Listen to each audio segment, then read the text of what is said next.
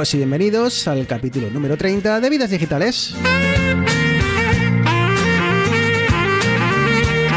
Un podcast donde tres amigos hablamos de tecnología, de gadgets, de gaming, de Apple, de Android, de Windows, de Mac. Somos geeks y hablamos de lo que nos gusta.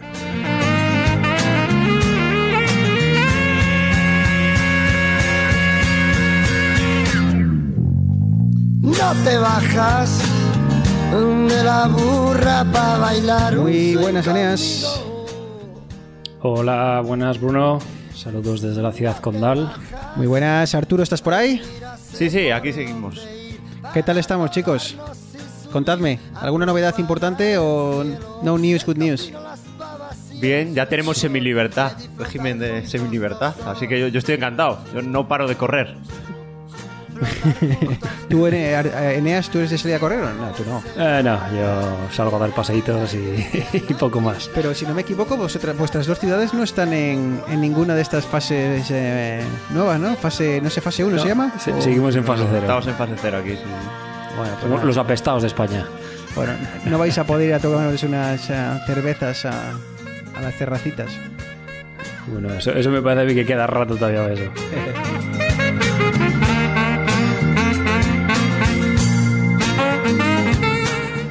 Bueno, pues eh, no, hay muchas eh, novedades estos días, ¿eh? Cómo, se nota que está todo más parado que parado. Pero bueno, eh, Arturo, Apple parece que nos, nos va a dar algo de lo que hablar hoy, ¿eh? Sí, sí, nos está soltando perlitas y, lanzamientos pa- para que no nos aburramos en tiempo de confinamiento. A gritos tener su colofón, su graciando final que te voy a contar y que te puedo Bueno, pues eh, vamos, al, vamos al lío, vamos a tocar una eh, serie de noticias y luego, bueno, prácticamente hoy vamos a charlar un poco sobre, sobre las últimas novedades y los últimos lanzamientos de, de, bueno, de, como decía Arturo, de las perlitas que nos ha dejado Apple.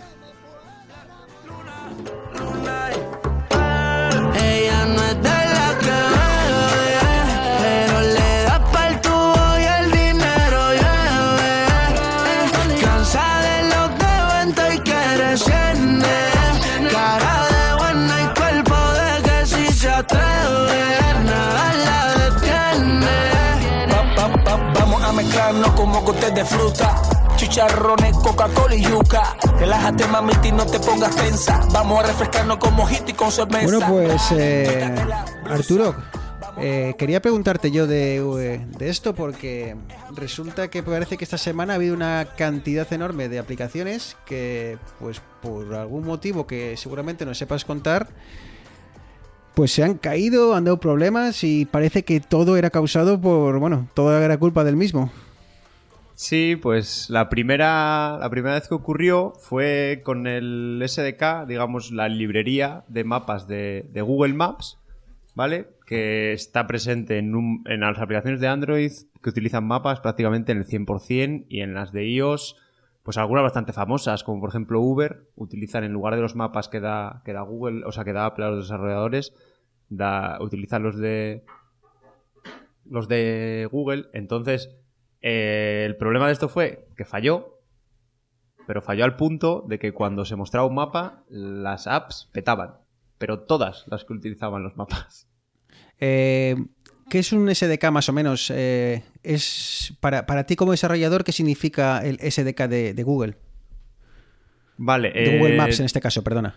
Las siglas significan Software Development Kit, ¿vale? Kit de desarrollo software que es, digamos, pueden ser de muchas maneras. Pueden ser, lo- normalmente son, digamos, código, que directamente te da el, el código, funciones de código que, que te ayudan, por ejemplo, a dar una funcionalidad a tu aplicación, como puede ser eh, mostrar los mapas, ¿vale? Te dan- O sea que si tú quieres eh, tener los mapas de Google en, en tu aplicación, tienes que incrustar o tienes que hacerlo con este SDK que ellos te, dan. Efectivamente, eso es.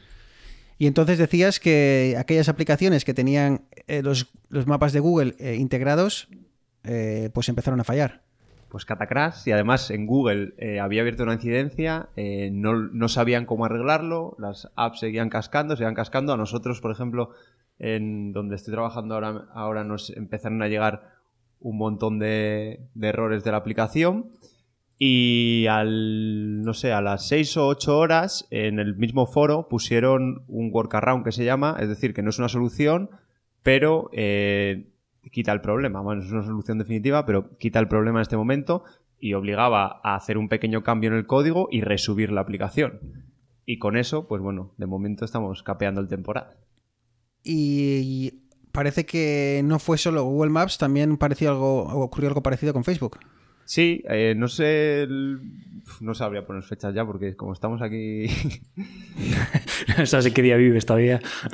pero la de Facebook creo que fue la, a mediados de semana, pudo ser, eh, pues fue muy parecido. También fue la librería, el SDK de Facebook en aplicaciones de, digamos, de terceros, ¿vale? Porque tú el SDK de Facebook, por ejemplo, la librería la pones en tu aplicación pues para hacer campañas de publicidad de Facebook, pero que se nutran de los datos de tu aplicación. Luego, también para integrar, por ejemplo, el login en estas, aplicaciones que te dejan loguearte con tu cuenta de Facebook. Y entonces lo que hacía es que si tú tenías la aplicación de Facebook eh, instalada, digamos que se comunica, ¿vale? Hay maneras de comunicarse la aplicación de Facebook con la otra aplicación que tiene la librería de Facebook. Entonces esa comunicación fallaba. Con lo cual a la gente que tenía la aplicación de Facebook instalada, ciertas aplicaciones que tenían la librería de Facebook fallaban. Lo curioso de esto es que en ambos casos ni fallaba Facebook ni fallaba Google Maps, ¿vale? que es lo que más gracia hace. Con lo que puede ser que no utilicen sus propias librerías. bueno, alguna, alguna otra cosa será. Entonces, fallaba cuando, por ejemplo, en el, en el caso de, los eh, mapas de- de Google, ¿fallaba cuando intentabas utilizar esos mapas o simplemente ya con abrir la aplicación, aunque no estuvieses, eh, yo que sé, en esa sección en la cual puedes visualizar un mapa, además, eh, también era, era cuando fallaba o fallaba completamente la web, la web en, en todo momento? La web, No, era cuando, cuando abrías un mapa. Cuando mostrabas la vista de mapa, ya directamente el, el renderizado, es decir, cuando dibujaba el mapa, ¿vale? Ahí ya fallaba. Pero claro, por ejemplo, la aplicación de Uber, en cuanto abres la aplicación, lo primero que tienes es el mapa. Pues en cuanto abrías, ¡pum! Por ejemplo, en una aplicación, en alguna aplicación en la que yo estoy involucrado, eso, pues tenías que ir justo a un menú y abrías X pantalla y justo al mostrar el mapa cascaba. Pero, por ejemplo, en la de Uber, pues se quedó Uber sin servicio durante unas cuantas horas. Claro, lo que, lo que es una faena es lo que comentabas de Facebook, porque eh, si haces el login, imagínate que, que has decidido eh, loguearte en, en una aplicación con tu cuenta de, de Facebook, lo cual yo nunca recomendaría, bueno, no, no porque sea de Facebook, nunca recomendaría eh, poner todos los huevos en una cesta, porque pasa lo que pasa, ¿no? Entonces entiendo que, claro, tú te entiendes, eh, ahora tengo aquí Spotify delante eh, y te da la opción de loguearte con Facebook, así que me imagino que también estuviese afectada. Pero aunque no estés logueado, el SDK de Facebook, la librería, hace otras cosas, ¿vale? Hay mucha gente que la integra para otras cosas, ¿vale? No solo para... Estadísticas y Esto, demás esto también. tira Sí. lo de las cookies y los, lo, aquello que hablamos en... Efectivamente, va haciendo, este- digamos que va haciendo cosas por detrás, para analítica y para muchas cosas, ¿vale? Y eso era lo que fallaba al intentar conectarse con tu- la aplicación madre, digamos, de, de Facebook. Pero aunque tú no tengas la aplicación de Facebook instalada, en la librería de Facebook de otra aplicación también te está cogiendo todo lo que puede. Es que Facebook es mucho más que, el- que esa página donde entrábamos a, a colgar fotos y a dar likes, ¿eh? El trabajo que hace por detrás es increíble, ¿eh? Sí, sí, sí. Bueno, pues eh, ya entendemos entonces por qué fallaron, to- fallaron todos estos desarrolladores que, claro, se, se fían de los grandes y cuando los grandes fallan, cataclás. ¿eh? Y luego le echan la culpa, ¿eh? Cuando, cuando le escribían a Arturo qué pasa con mi app, decía, no, no, no es culpa mía y tal, pero bueno, ¿qué le vamos a hacer? Seguro que eso con Apple no ocurre, ¿verdad, Arturo? Desgraciadamente, a veces también pasa. Pues eh, otra noticia de estas que vamos a tocar brevemente. Intel que se va de compras, Eneas. Sí, y además una compra un poco rara para bueno, la gente poquitín que no está al tanto de lo que ha ido haciendo Intel últimamente. Y es que no ha comprado una empresa de tarjetas gráficas, no ha comprado una, una empresa de móvil 5G, que ya fabrica ella, por cierto, sino que ha comprado la aplicación eh, de movilidad urbana Movit.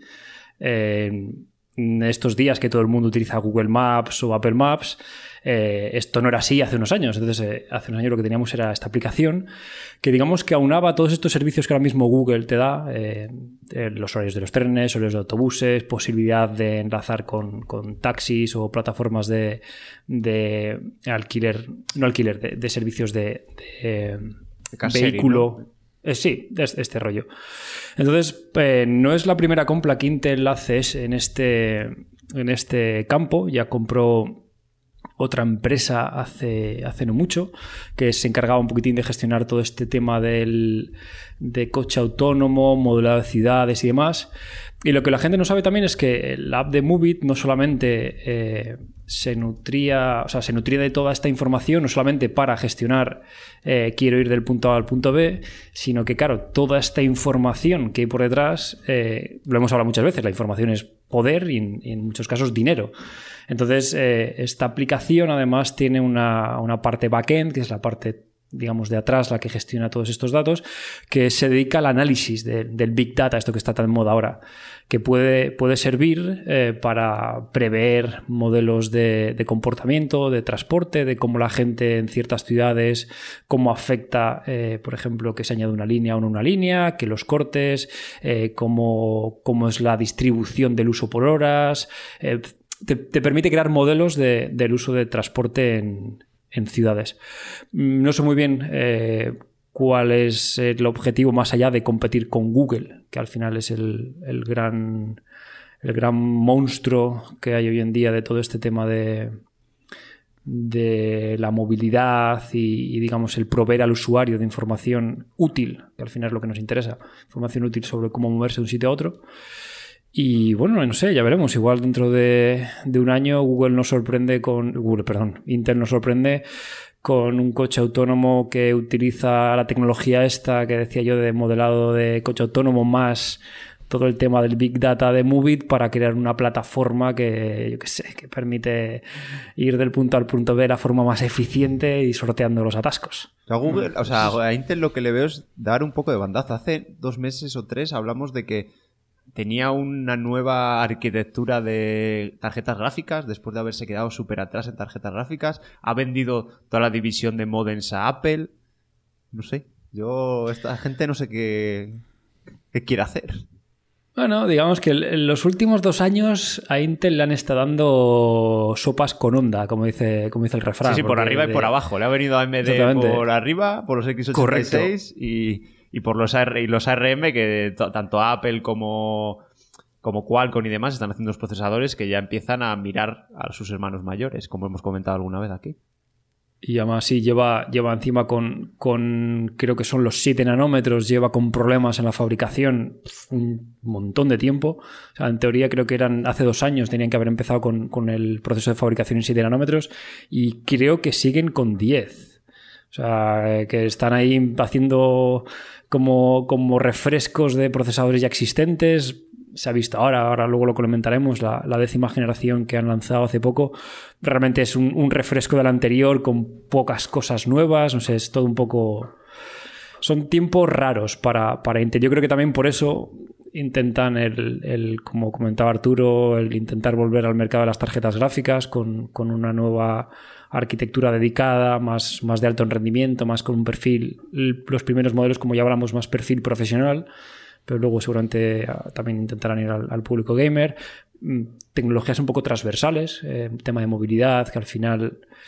Bueno, no sé, pueden ser... Servicios, o sea, no son movilidad, son servicios como todas las empresas, que al final la tendencia.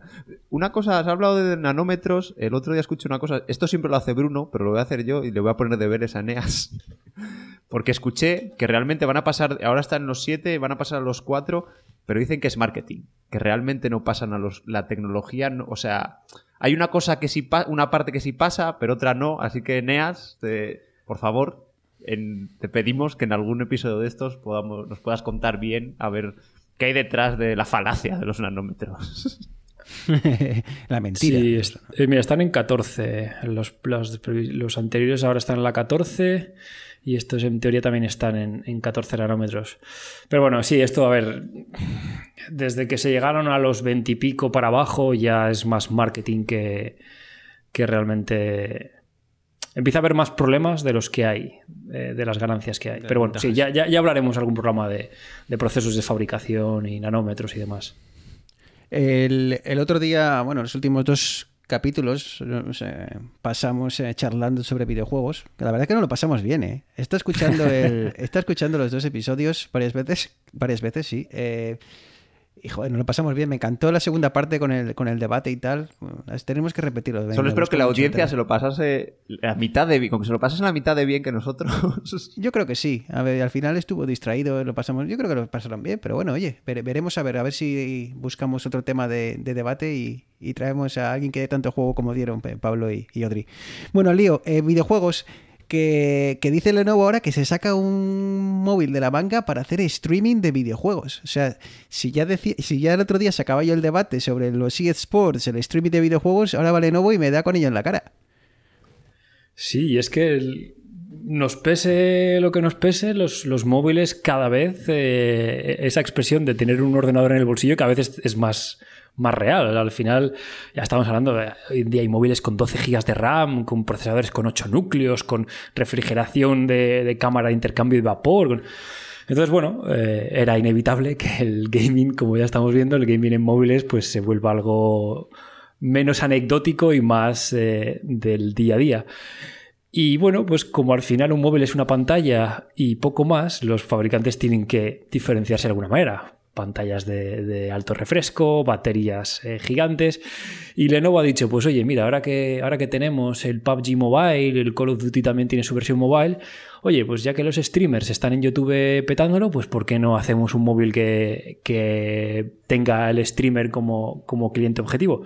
Y básicamente es un móvil de tope de gama, con, con eh, procesador pepino. Estoy aquí leyendo los, los datos: un 865, un Snapdragon 865, 500 mAh de batería, pantalla 5, 144 Hz, sistema de carga inalámbrica de 90 vatios. Vamos, un, un tope de gama. 90 tiene- vatios inalámbrico, ¿eh?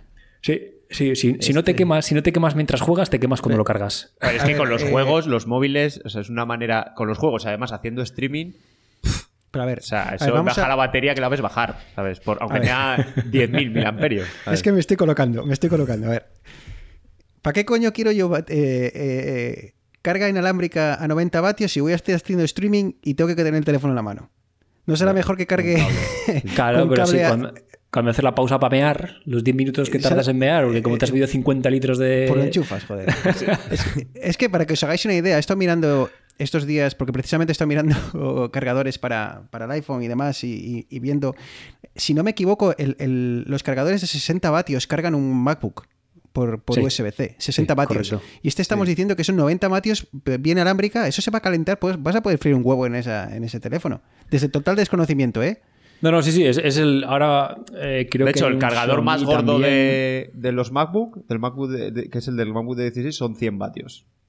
O sea que, mira lo que estamos hablando, porque bien Y- alámbrica te va a entrar lo que te entra por... No, y el, por problema, el problema de carga inalámbrica es la eficiencia, que, que no, es, no es tan eficiente como una conexión directa de cobre, pierdes un montón en calor y este es el problema que están teniendo los fabricantes que se, se empeñan, bueno, se empeñan, a ver, todo el mundo quiere posar el móvil y cargarlo en 5 minutos.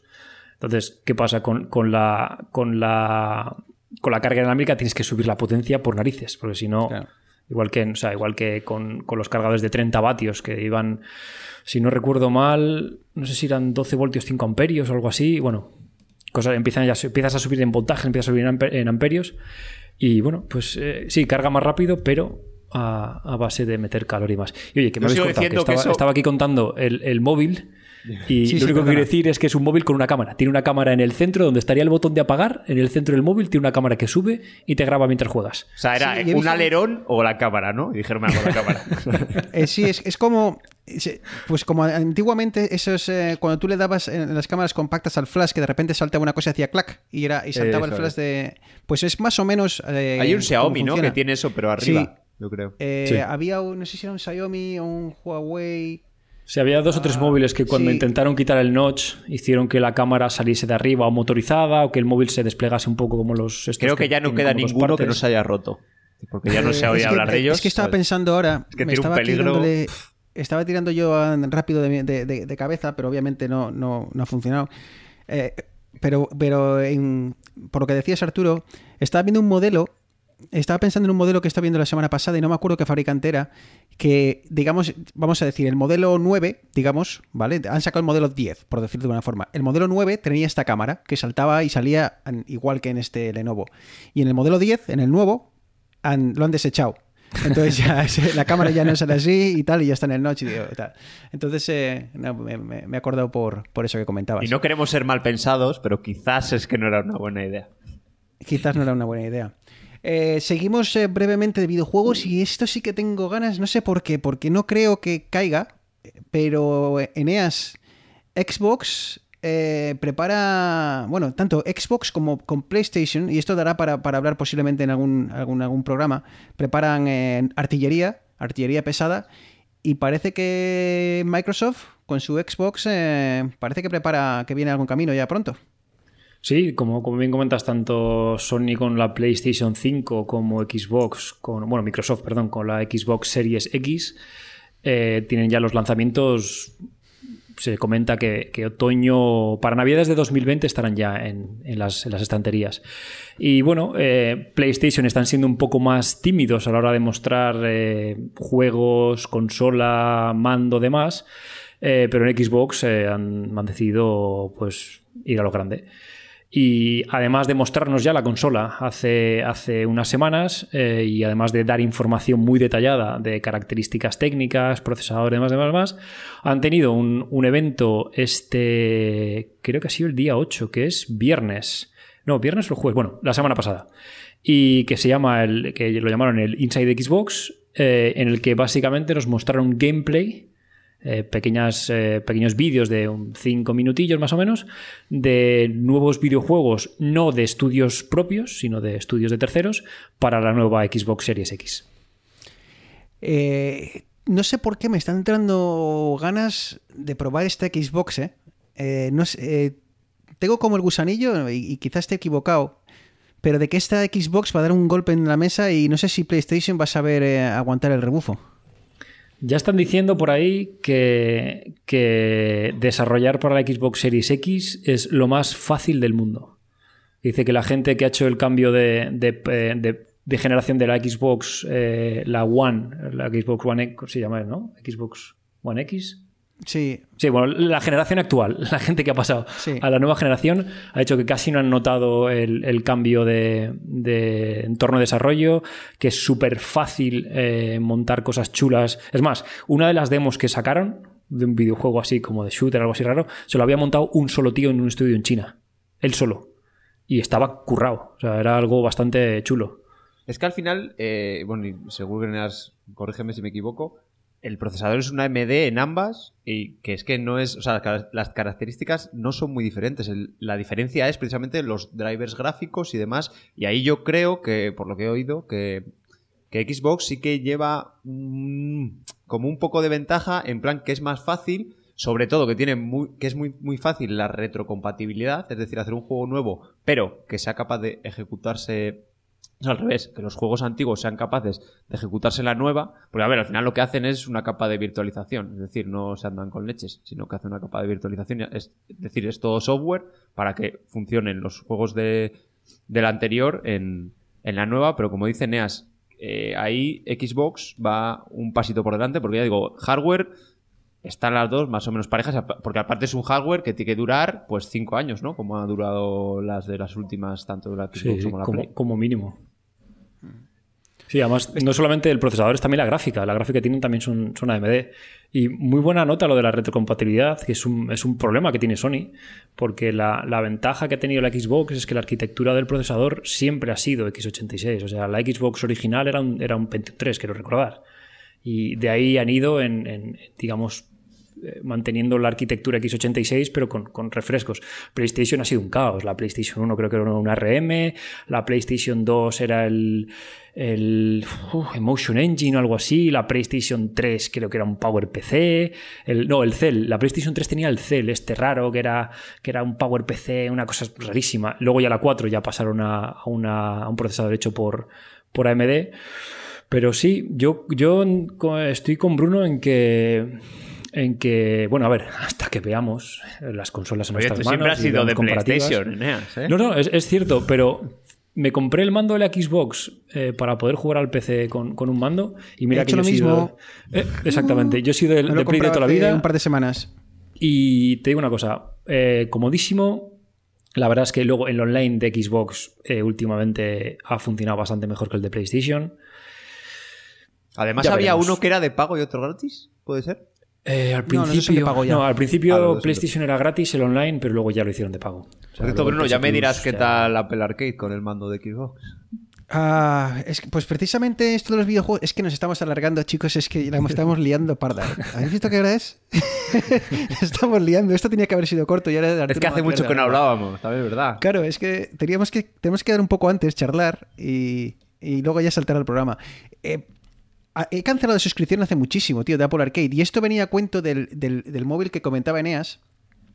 Porque yo no sé, chicos, si veis tanto crecimiento en el videojuego móvil en sí. O quizá, igual estoy diciendo una tontería, ¿eh? igual está creciendo la leche y... y- ¿Sabes qué nos pasa, yo- Bruno? Que nuestra ¿Somos generación no. Pero es que los chavales de que Correcto. tienen 10 años menos que nosotros sí juegan mucho en el móvil. Eh, Seguro, ¿no? Que igual sí. exactamente, exactamente. Y quizá no es que no quizás que no tenga el tiempo. Nosotros ya para- no vemos para- para igual, ponerme a ¿sabes? jugar. necesitamos pantallas más grandes. No, que, que igual sí, ¿eh? Que igual sí. Ent- Entonces, Apple Arcade, por ejemplo, ahora podría perfectamente, porque uno- cuando he comprado el mando para. Necesitaba un mando para ordenador y tal, para, para jugar un rato al FIFA. Porque claro, sale el Racing y no sé cuándo va, cuándo va a ser el próximo, el, el próximo FIFA que salga el Racing, ¿no? Entonces he dicho, lo voy a comprar. Además, ahora con el COVID, la temporada se alarga, así que, bueno, pues eh, falta más todavía para el, FIFA, para el FIFA 21. El caso es que cuando estoy eligiendo mandos para el ordenador, eh, me he asegurado que fuesen compatibles con, el- con la Apple TV, ¿no? Y pese a que no tengo, ya la suscripción no la tengo. Y, y sigo echando un ojo y tal a los juegos de, del Apple Arcade, pero siguen sin convencerme, no sé por qué. Quizá porque, como decís, se me estoy haciendo mayor. Pero bueno, igual cuando mi, mi eh, heredera ah, tenga ya la edad de jugar y tal, entonces me entre el gusanillo a mí también, pero no lo sé, eh, ya veremos. Ah, siguiendo con, temas personales, eh, me- dejadme un- un momento para llorar. Y, es que esto no le importa ni a vosotros, ni os importa a los oyentes, pero yo lo cuento porque ya está. Eh, Google había anunciado que en Toronto eh, iba a hacer un proyecto que se llamaba, o se llamaba, y aquí ya, ya veis por dónde voy, se llamaba Sidewalk Labs. ¿Qué era este Sidewalk Labs? Pues básicamente eh, Google iba a tomar una parte de la ciudad, iba a decir tomar un barrio, y en él iba a invertir una cantidad inmensa de pasta para convertirlo en un barrio completamente digital eh, en el cual, digamos así, crear esa ciudad soñada eh, por Google, ¿no? Para que os hagáis una idea, bueno, pues estoy, estoy mirando aquí eh, la web y decía, bueno, pues para 2040, um, 44.000 eh, puestos de trabajo directos, el 90% de la energía no va a produ- o sea, se, perdón, perdón, eh, no se van a producir, se van a reducir el- la emisión de gases eh, invernadero un 90%. eh, vamos, va a haber ayudas para la gente que viva en ese vecindario de, para, para pagar el alquiler y demás. Y luego ya el transporte va a ser la leche. O sea, a 15 minutos de todos los puntos claves de- del barrio, va a estar enfocado a los transporte público, bicicleta, eh, pasear. Las aceras incluso se van a...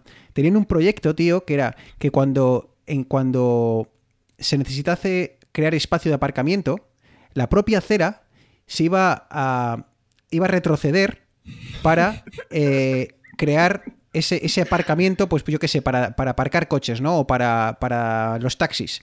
Y luego, cuando fuese necesario, se pues volvía otra vez a su posición eh, eh, anterior para ampliar la acera y, y tal. O sea, se iba, a ir, iba a ir creciendo la acera en función a la, a la afluencia de tráfico. O sea, cosas que para nosotros los geeks, tío, e- era, vamos, una pasada.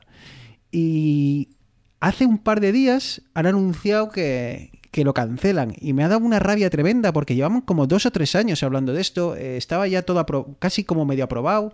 Y, y lo han cancelado, tío. No será como el mucha, túnel mucha ese rabia. de Elon que iba a ser una maravilla y... Mira que Pues le salen bien pues, las cosas al señor, ¿eh? Pero esto se le está atragantando un poco. Ya, no sé, no sé qué, qué era, tío, pero eh, me da mucha rabia porque me apetecía un huevo. eh, ya había gente trabajando en ello, conozco gente que trabaja en Google y tal, y sé que ya estaban trabajando en ello. Y todas las, todos los, imaginaros todas las señales de tráfico y todo conectado entre sí, que ya, ya sé que hoy en día también es, pero bueno, esto lleva en- eh, elevado a la enésima potencia. No sé, eh, a mí me, me ponía muy, muy cachondo todo esto. Y nada, que, que se lo cargan. Así que nada. Vamos a tener que poner la que- E. Sí, así que que nada, que aquí termina mi, Oh. mis lloros y no os podré contar nada. Tenía muchas ganas de poder contaros muchas cosas de Sidewalk eh, Labs, pero nada, se canceló. Chicos, eh, le damos un poco a lo más destacado de esta semana y, y a ver cómo lo hacemos para que nos quepa todo esto en una hora. Pero bueno, Arturo, a ver, eh, lo que no consiga el COVID, que es de quedarte, que, que que quedéis en casa vosotros un fin de semana, eh, no lo consigue nadie. Y encima ha conseguido también que Apple y Google se den la mano. Y pinta muy bien. Cuéntanos un poco de qué va todo esto eh, en lo que Apple y Google están, están trabajando. Y te voy a interrumpir porque seguramente te pongas en lenguaje de programador y voy a necesitar que me lo expliques. Sí, efectivamente. Cortarme, cortarme, que si no me empiezo a liar. Pues básicamente es que, que Apple y Google. Bueno, Apple ya tiene algo eh, digamos, la mm, tecnología preliminar ya la tiene con esto que hemos comentado alguna vez de, de lo de buscar My iPhone, ¿vale? Que si se te pierde tu iPhone, pues digamos que los demás hacen de, repetidores para captar la señal del iPhone y decirte, oye, pues está aquí, ¿vale? Aunque tu iPhone ya se quede sin internet. Y entonces, eh, con esto del COVID, pues se han unido tanto Apple como Google para implementar esta tecnología para, pero para ayudar a frenar la, la pandemia, tanto en los móviles eh, iOS como en los móviles Android, ¿vale? Lo que van a ofrecer es una API. Y seguramente hay que preguntar a Bruno ahora mismo. ¿Qué es una API? Efectivamente. Pues es He una. aprendido lo que es eh, un SDK, así que ahora me toca aprender lo que es una API y ya mañana me pongo a programar. Solo es eso, ¿eh? No hacemos más. Básicamente. Eh, una API es una interfaz de programación de aplicación, ¿vale? Eh, es decir, son eh, pues algo muy parecido. Digamos que el SDK, la librería que comentamos antes, ofrece una API. Es decir, ofrece una interfaz con, cuando tú integras esa librería, una interfaz, una serie de funciones a las que tú puedes llamar para utilizarla. Entonces, ambas compañías se han unido, han publicado, de hecho, primero publicaron la versión 1.0 que tenía algunos problemas y hace poco, la semana pasada o así, a finales de abril fue, publicaron la versión 1.1, ya hay betas de Android y de iOS por ahí funcionando con estas implementaciones. Todo es público, ¿vale? Cualquiera puede ver cómo está implementado. ¿Por qué? Porque una de las características que tiene esta implementación, que es muy distinta que la que están haciendo, por ejemplo, otros países que están sacando sus propias aplicaciones, es que se centra en la privacidad, ¿vale? En que no puedas identificar de ninguna manera, puedas eh, identificar al usuario y decir, este usuario que está en esta casa tiene coronavirus, ¿sabes? Vamos a ponerle una X grande y vamos con las hoces allí y el fuego para... Con la turba. O sea que básicamente han lanzado una, bueno, esto que has dicho tú, una herramienta para eh, ayudarnos a frenar la expansión y saber si hemos estado expuestos o hemos estado junto a, una persona la cual tenía el virus. Y como tú dices, con el objetivo primordial de hacerlo eh, completamente privado y completamente, entiendo que opcional para el usuario. Efectivamente.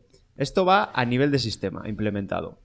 Eh, en iOS será una versión de iOS nueva y en Android es una, actualización de los Google Play Services, ¿vale? No será de Android, sino de la parte esta que decimos que al final es casi todo Android, que son los servicios de Google, que es la parte, digamos, no privada, de, o sea, la que pertenece a Google, ¿vale? Que no, que no está abierta. Eh, ¿Quién podrá utilizar esto? ¿Vale? Yo soy desarrollador, mañana puedo... No, ¿vale?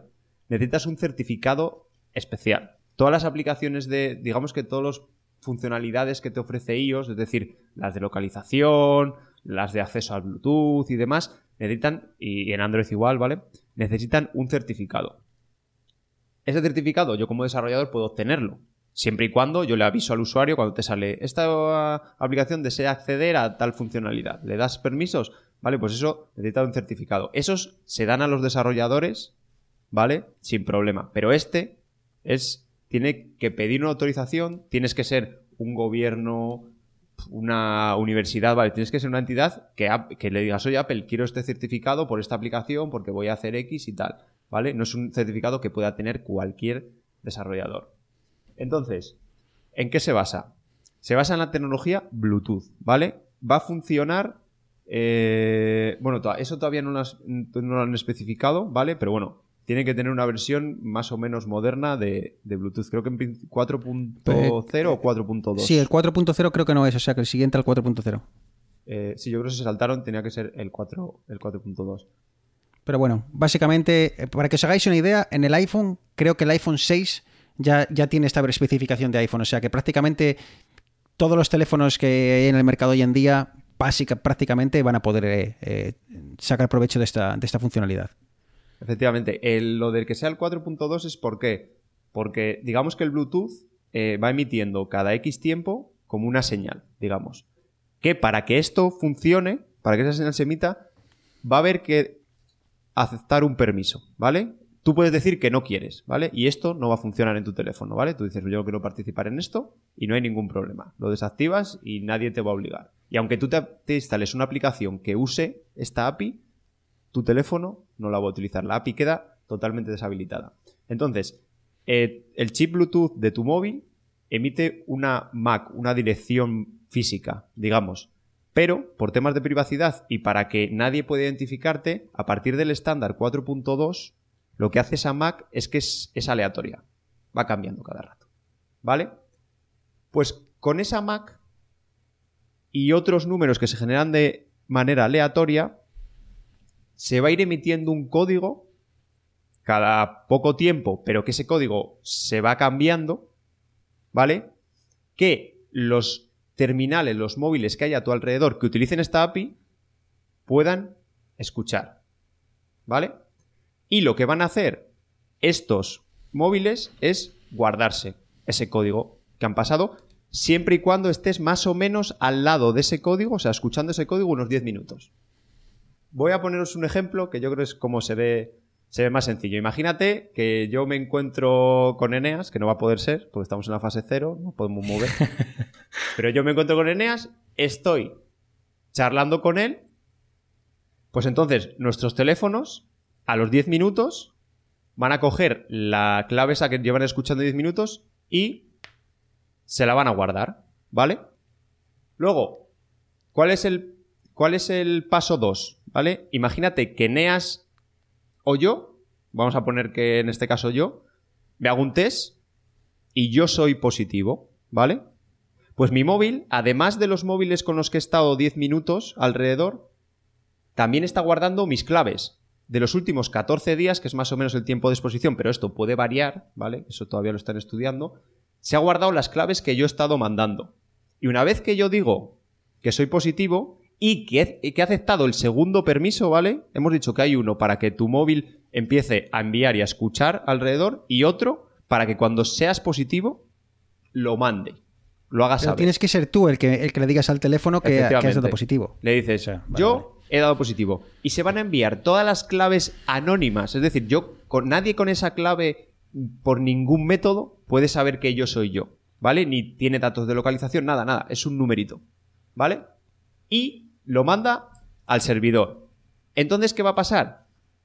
Que el móvil de Neas, cada día o cada X días, se va a descargar del servidor todos los positivos de su zona.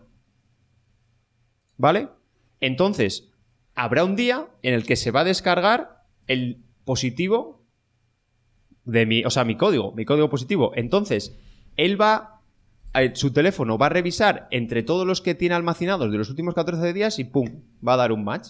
Y le va a notificar a Eneas Como en el Tinder. Uy, entonces tendremos una Joder, es que en las aplicaciones, a- el desarrollo de aplicaciones, se utiliza un montón los algoritmos de matching y demás. Y de hecho, Tinder es como se pone como ejemplo.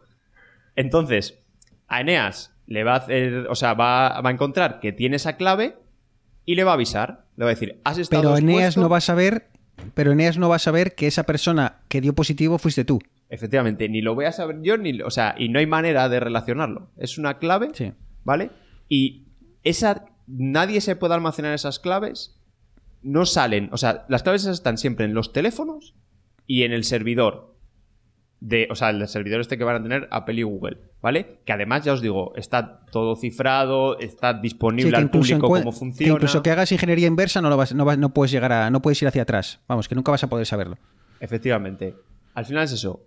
Privacidad. Te necesitas dos consentimientos. Nadie puede eh, saber que tú eres tú, o sea, que el contagio eres tú. Al, al que haya estado a tu lado le va a venir el. le va a llegar una notificación, pero no puede saber que tú eres tú. Y luego eso, no, no todo el mundo puede utilizarlo, ¿vale? Y sobre Y- todo que no compartes localización, no compartes ningún dato personal. Este, estuve cuando estoy escuchando, creo que creo que escuché a, a Julio y a Julio César Fernández Muñoz, que parece que Julio es de la familia. eh, que Julio que estuvo con nosotros en, eh, a finales de año en, en el programa que hablamos sobre, sobre Apple y demás. Eh, y, explicaba muy bien en un nivel muy técnico que a mí se me escapaba, pero si no me equivoco, me pareció entender de que el Bluetooth era capaz de saber la distancia a la que ambos terminales habían estado. O sea, era capaz de saber si habíais estado pegados a, a 30 centímetros o, o los dos o, o esas dos personas se habían pasado, yo que sé cuánto es el alcance del Bluetooth, pero bueno, a 10 metros o a 5 metros. Y entonces el Bluetooth es capaz, el, el Bluetooth como tecnología es capaz de, de saber distancias. Arturo, ¿sabes eso? A ver, ahora en, en las versiones antiguas, o sea, en las versiones estándar, digamos que es más complicado, ¿vale? Pero precisamente los iPhone 11 y 11 Pro traen un chip, digamos, avanzado de Bluetooth que es capaz de, de calcular distancias eh, con mayor efectividad. El Bluetooth normal es complicado, ¿vale? Calcula Mm. una orientación, pero bueno, esta orientación viene más o menos en lo que digamos metadatos de las claves pues yo qué sé, pues por si, quieren estudiar el día de mañana y se dice, pues si has estado a más de 5 metros, filtramos y a esta gente no le mandamos el aviso, ¿vale? O sea, me refiero, recopilas algo de datos anónimos, que, que más da que haya estado, o sea, no es un dato identificativo y con eso, pues, enriqueces la, la información que tienes. Entonces ahora eh, esto va a estar disponible dentro de, poquito. Calculamos que en 15 días más o menos, eh, calculamos que más o menos puede estar disponible, Arturo. No sé, una estimación. Eh, pues ya llevan dos betas, yo creo. De hecho, estaban en la 4. pun- de iOS en la 14.4.1 algo así y han pasado a la 14.5 porque obviamente con al añadir esto cambia. Eh, dicen que la WWDC de Apple se ha retrasado un mes precisamente porque ha puesto Apple a muchísimos ingenieros a trabajar en esto para sacarlo lo, antes posible. Y no han dicho una fecha concreta, pero sí, yo espero que ya esté disponible las versiones y que puedan ponerse. Bueno, ya pueden ponerse a desarrollar. Yo creo que eh, Apple ya habrá dado certificados a algunas entidades y ya estarán haciendo aplicaciones.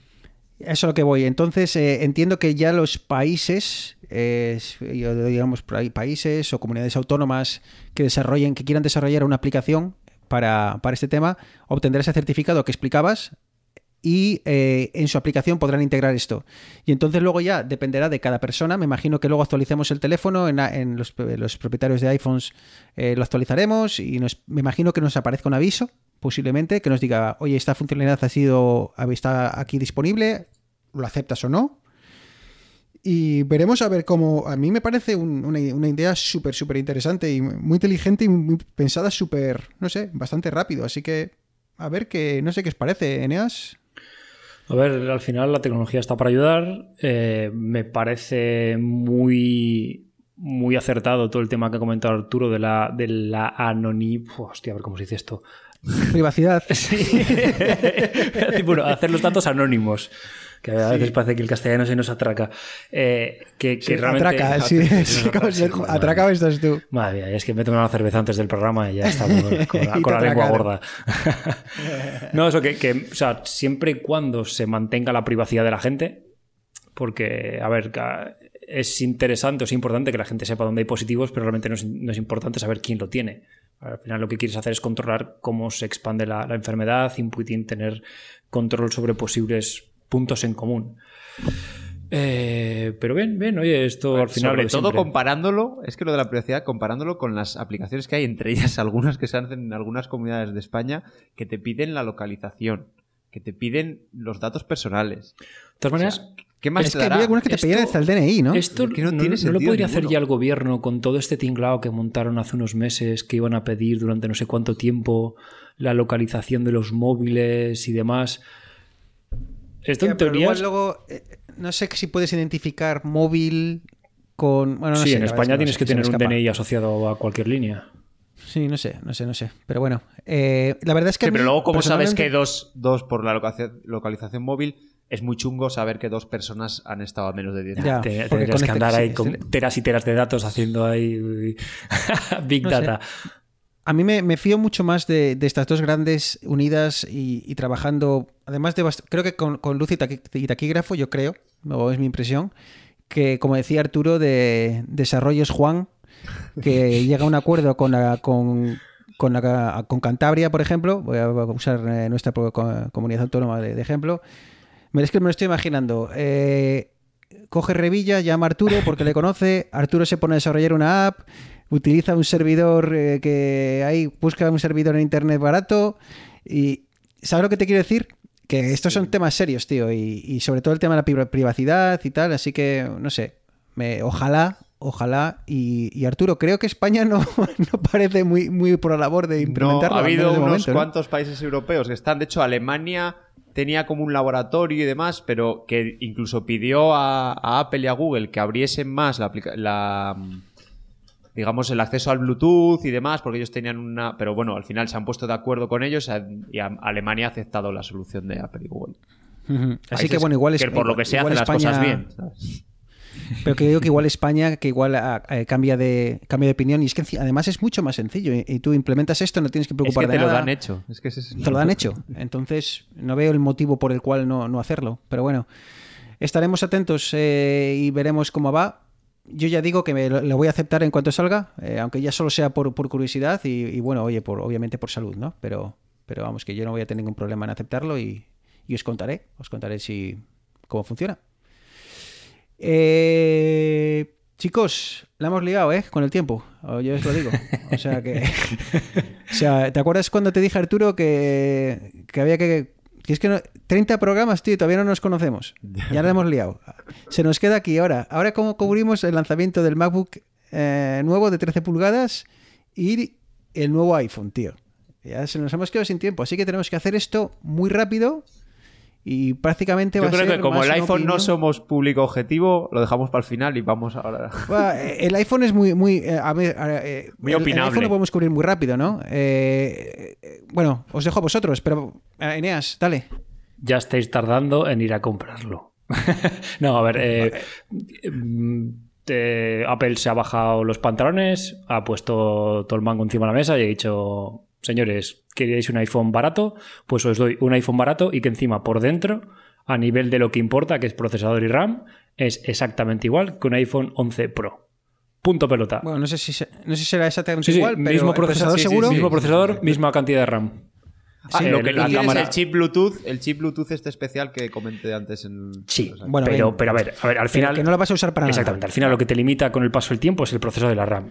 Y Exacto. se han sacado un móvil de la chistera que vale 400 dólares, en España creo que son 400 y poco euros, 480, 400 y pico euros. eh, que te va a durar Ah, tranquilamente, que ¿5 años?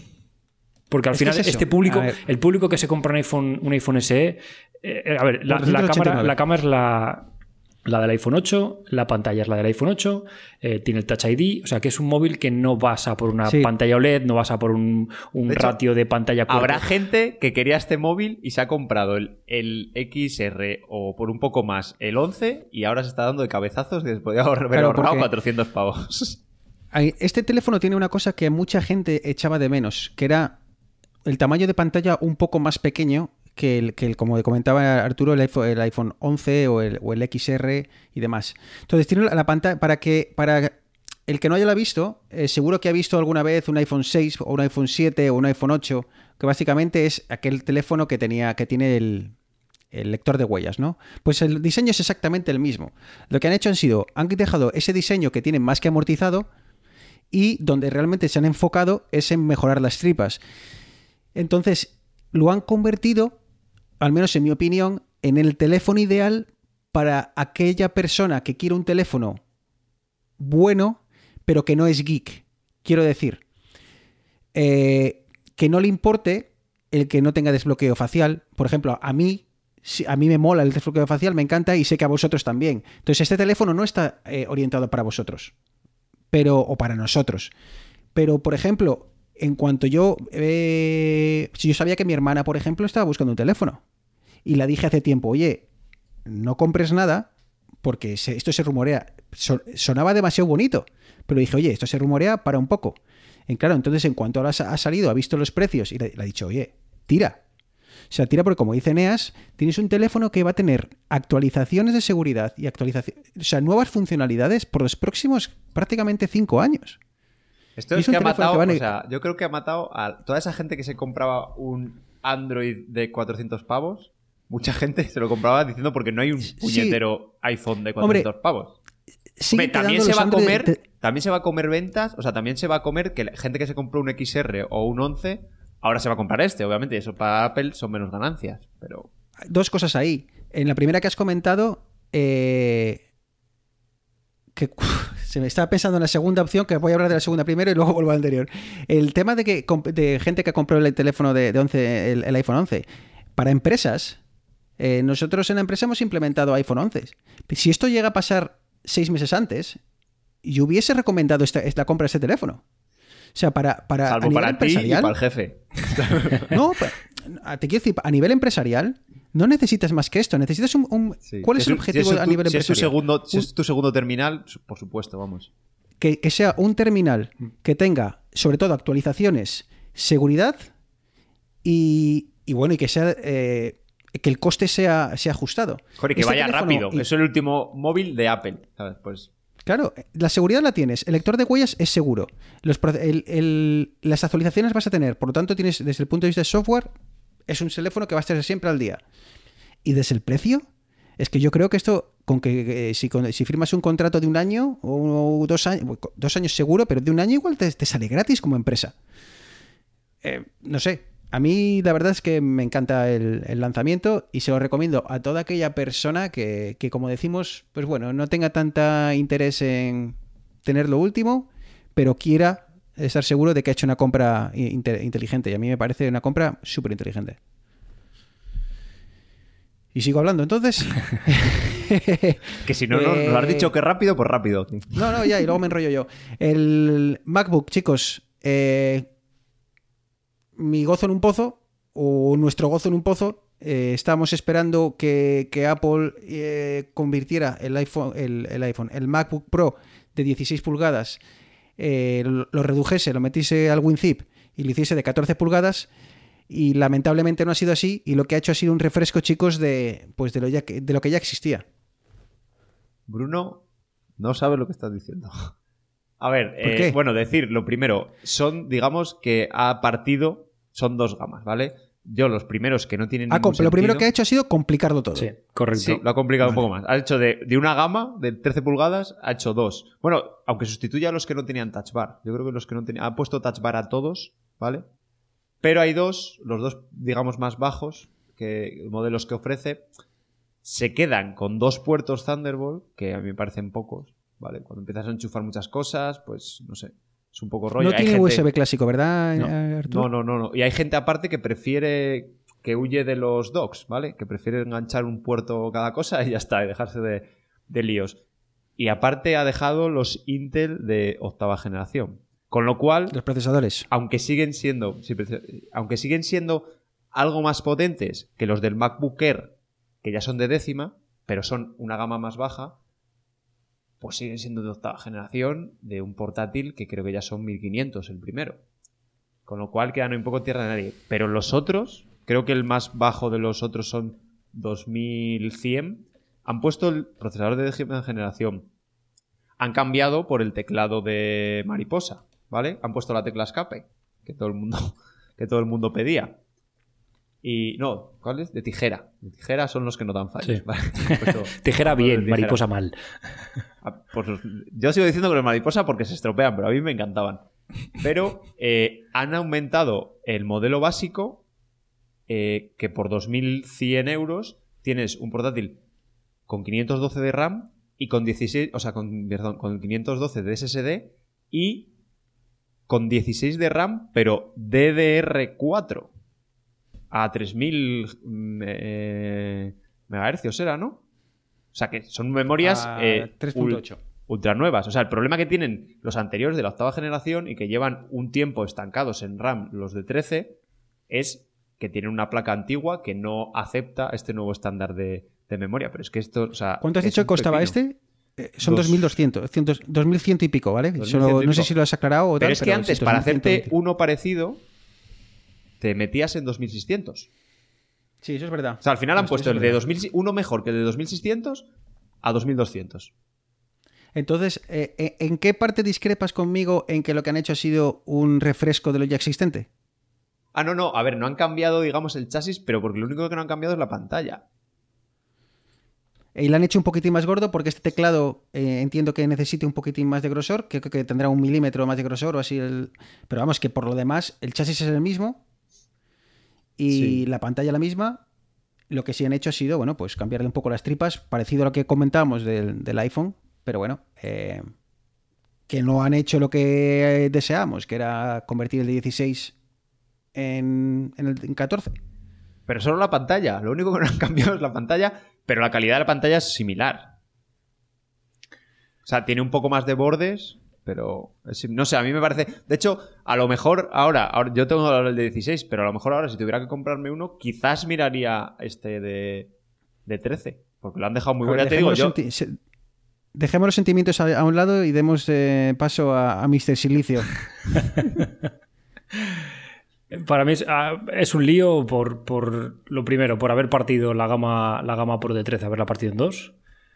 Eh, porque es, es raro, porque te pones. Si, si eres alguien que no tiene un poquitín conocimientos de, de informática, vas a ponerte a mirar y vas a decir, joder, es que pasa de uno de, de 1500 al, al de 2000, solamente tiene dos puertos más. Y sí, la pantalla parece que tal. Luego, ¿qué pasa con el MacBook, el MacBook Air? O sea, ahora mismo Apple se está tirando piedras en su propio tejado en la gama de entrada con Sí, un pero Apple- portátil que es Apple más que barato. Sus ventas, que sus ventas, o sea, que un, un ordenador canibalice a otro ordenador suyo le da un poco igual. O sea, lo que creo que ha pasado es que se han visto con un stock de procesadores Intel y de, y de DDR3 bestial y han dicho, ¿qué hacemos? Pues igual que con los... eh, porque vino el, el, el Illuminati y dijo, oye, lo mismo que hicimos con los chasis del iPhone 8. Y sí, hacemos... Y venga, así vamos a sacar el, el MacBook Pro de 13 y lo mejor de todo es que no va a cambiar nada. Pero yo creo que es que los modelos base, a lo mejor dentro de medio año te los quitan, no ha pasado nada, ¿sabes? De, de la noche Sí. a la mañana te los quitan, no ha pasado nada y ya está, ¿sabes? Lo que pasa es que Y, tengo chicos, ahí esos es- procesadores cogiendo polvo, pues... Estoy mirando aquí y claro, estoy comparando el, el MacBook Air que comentaba Eneas. No voy a coger el básico, ¿vale? Voy a coger eh, uno un poquitín eh, el siguiente. El que tiene el i5. que es un i5, un i5, eh, también de décima generación, ¿vale? El 8 GB de RAM, eh, 512 de almacenamiento SSD, 1500 euros, ¿vale? Y vuelvo para atrás, eh, voy al MacBook, al, al básico, y digo, bueno, pues venga, vamos a echar un vistazo aquí, y un i5, 8 GB de RAM, 256. A ver cuánto, cómo se nos queda de precio. A ver que me, me he perdido un poco. 1500, este decíamos el MacBook Air. Y 1500, el básico de del MacBook Pro. ¿Qué hacemos? Sí, pero es lo que decía Arturo, con, con un Intel de octava generación, con 256 en vez de 512, que tiene el, que tiene el i5 de- del MacBook Air. Eh, al final, yo creo que si buscas rendimiento y portabilidad, te vas a tener que ir a la gama alta del 13. El de 2100 y Si pico, no te vas a 2000. gastar, si no te vas a gastar 2.200 euros, Exacto. cómprate un Air. Ya Sí. está. Sí, sí, porque aparte, Estoy diciendo que de- que luego si miras, completamente, ya han salido los... completamente la versión básica del, del Claro, es que no tiene sentido. o sea, es que estás pagando por un, por un tamaño, un tamaño diagonal y un, y un rendimiento inferior, estás pagando un premium. Te digo, Bruno, la velocidad de los. De, ya, están, ya han salido las primeras pruebas de rendimiento. La velocidad de los procesadores del. ¿Cómo se llama? Del, de, los, de la gama baja de Pro en single core, que es la mayoría de los procesos ligeros, o sea, la mayoría del tiempo estás Single core utilizando el single que- Un core. solo, un solo core. un solo proceso, un solo proceso, ¿vale? Que es la mayoría, porque aparte, la, digamos que la parte gráfica funciona con un solo proceso, ¿vale? Entonces, es prácticamente igual. Si no es incluso más, más lento en los Pro que en los Air. Eh, el, el- tiene, el Air tiene el, el touch bar. eh, Sí. No, no, el, el, el Air no tiene touch bar. O sea, que el touch bar es esto, que es una especie- de pantallita muy alargada que, bueno, lo que hace es sustituir las teclas de F, esas F1, F2, F3, se sustituye con una pantalla eh, que va todo lo largo del teclado y que se, bueno, se ajusta un poquitín en base a lo que estás haciendo, ¿verdad, Arturo? Para tiene. Touch ID, ¿vale? Sí que tiene Touch ID, pero, para para bloquear, bloquear, no tiene para Touch Bar. Ujú. Así que bueno, entonces básicamente no recomendamos para nada la compra del MacBook Pro básico y, y el que no quiera gastarse, como decía, los 2300, 2400 que se tire entonces por el, por el MacBook Air. Sí. sí, sí. Joder, joder, la memoria, memoria es más lenta. Madre mía, madre mía. La RAM es más lenta la del, la. Bueno, pues, eh, pues ahí queda la cosa. Eh, refrescos en, en el mundillo de Apple. Eh, a mí me ha encantado, como decíamos, el, el, iPhone. Me parece una compra que si estáis dudando... Vale que no va a... ah, ya me he acordado del otro que quería comentar de teléfono. Que igual no canibaliza las compras de los teléfonos de Android de los 200 euros. Aunque invitaría a la gente a pensar cuántos teléfonos de 200 euros se compran en 5 años. No vaya a ser que al final se acaben gastando más.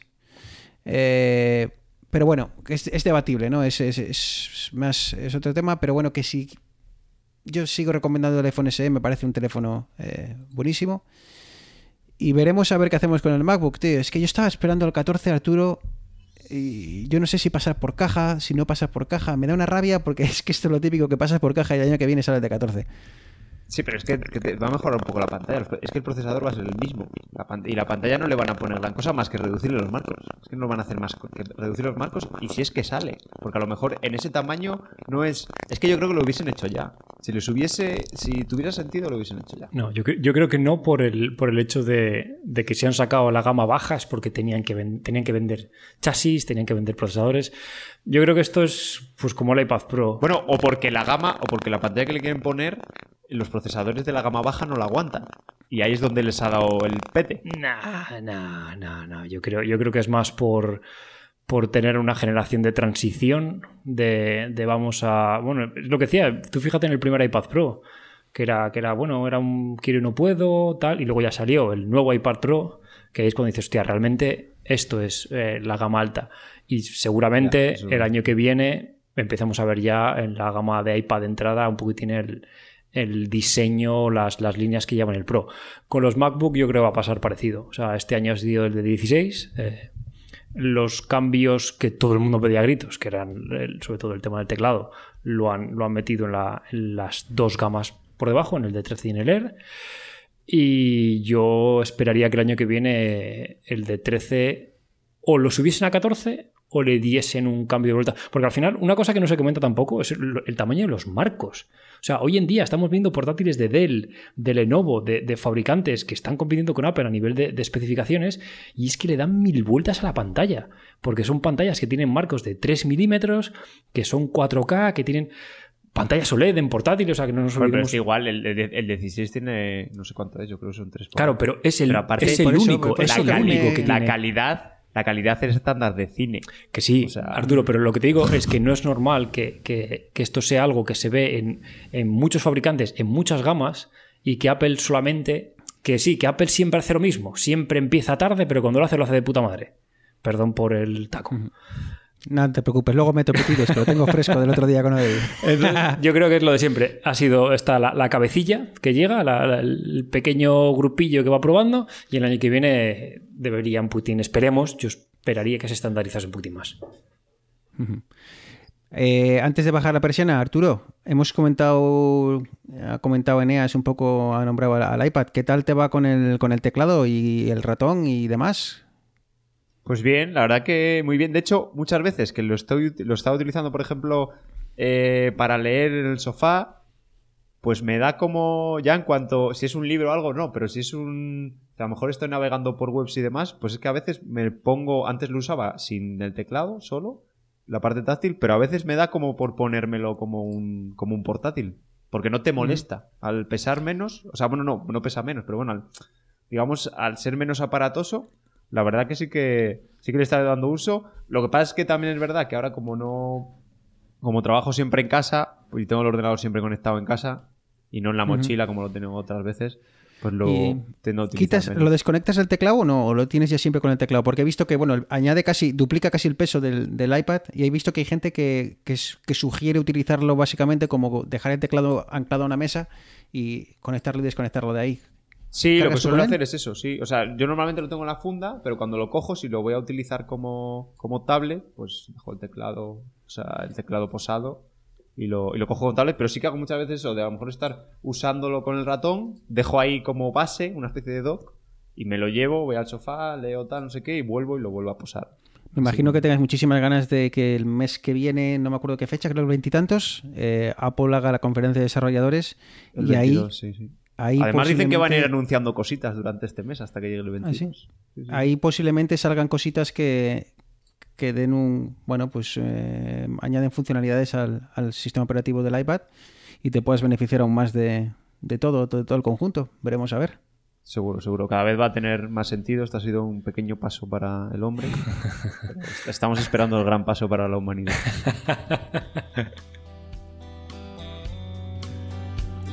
If I was a gambling man, never would have let you play your hand with a broken down. Bueno, pues eh, toca empezar a, a recoger, chicos. Se nos ha ido del todo de, de las manos, como siempre, pero bueno, hemos, eh, hemos, charlado, un- hemos charlado. ¿Qué os iba a decir? Que estaba haciendo pruebas en Facebook. Que ya sé que vosotros no utilizáis Facebook para nada, pero bueno, que si hay alguien que que le apetezca usar Facebook y le apetezca interactuar con nosotros, pues que nos busque. Estamos en Facebook eh, barra vidas digitales. Bueno, búscanos en, el buscador de Facebook y ahí verás. He estado haciendo pruebas, he estado subiendo eh, clips de, los, eh, de los podcasts, estamos emitiendo podcasts antiguos en directo. Yo qué sé, estamos jugando.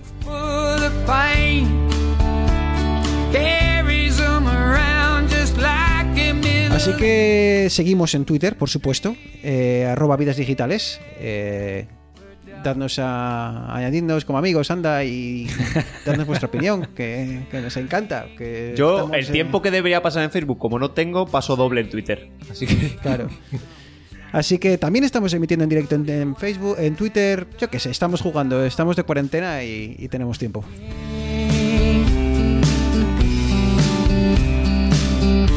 Así que, Arturo, eh, pues nada, ya te dejamos irte y que sigas eh, tecleando en tu nuevo teclado del iPad.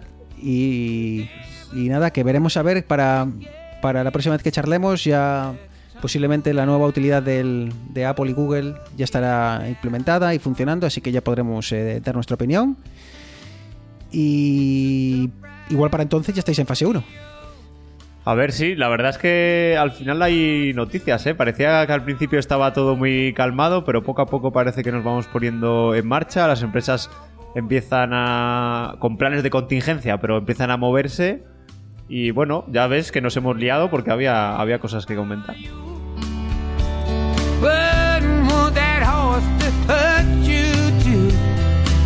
Eneas, tocaba despedirnos, eh, a cuidarse, ¿eh?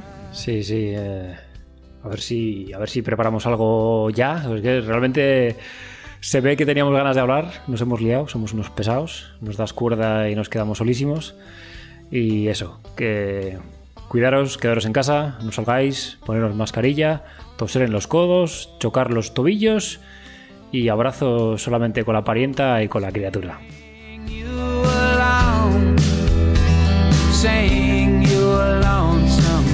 Así que nada, a los que habéis llegado hasta aquí, como decimos eh, siempre, muchísimas gracias.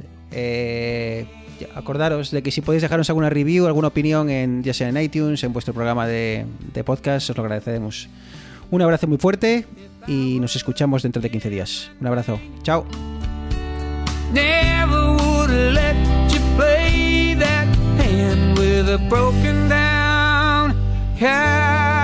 Cowboy like me.